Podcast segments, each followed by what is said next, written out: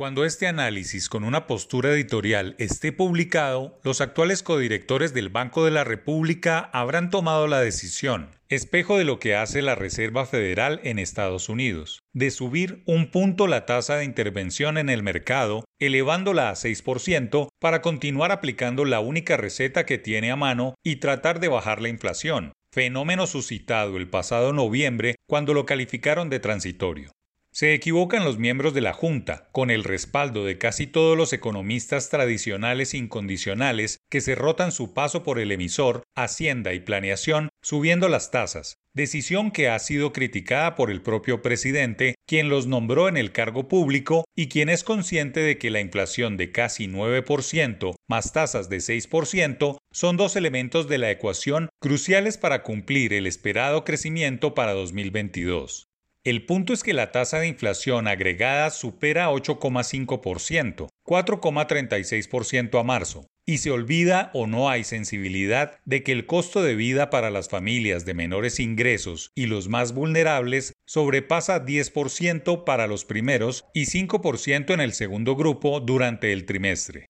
y por simple empatía económica, no es argumentado técnicamente que entre los pobres hay un problema de exceso de demanda que corregir, tal como sucede en Estados Unidos, en donde sí aplica esa premisa. Una cosa es Dinamarca y otra muy distinta Cundinamarca, reza el adagio popular. La realidad en Colombia es que la pandemia golpeó muy fuerte a los pobres y vulnerables, sumando casi 20 millones de personas en la pobreza y ensignar a más de 6 millones de ellos en la miseria. Por fortuna, ese drama ha sido amortiguado por los oportunos subsidios oficiales, que para los próximos dos meses ascenderán a 200 mil pesos mensuales del llamado ingreso solidario. Ningún economista sensato opina que las tasas se deben bajar, ni siquiera dejarlas estables en una economía como la colombiana. La discusión sobre la velocidad con que se toman las decisiones para la llamada normalización no se ha dado. Se olvida que las tasas suben por ascensor y bajan por las escaleras. Durante casi un par de años, las tasas estuvieron en torno a 2,5% y la inflación en 3%, pero el sistema financiero se demoraba en transmitir ese dinero barato. Ahora que el emisor está subiendo sus tipos de interés de punto en punto cada mes, se le transfieren inmediatamente a los cuentavientes, pilares del consumo y del crecimiento.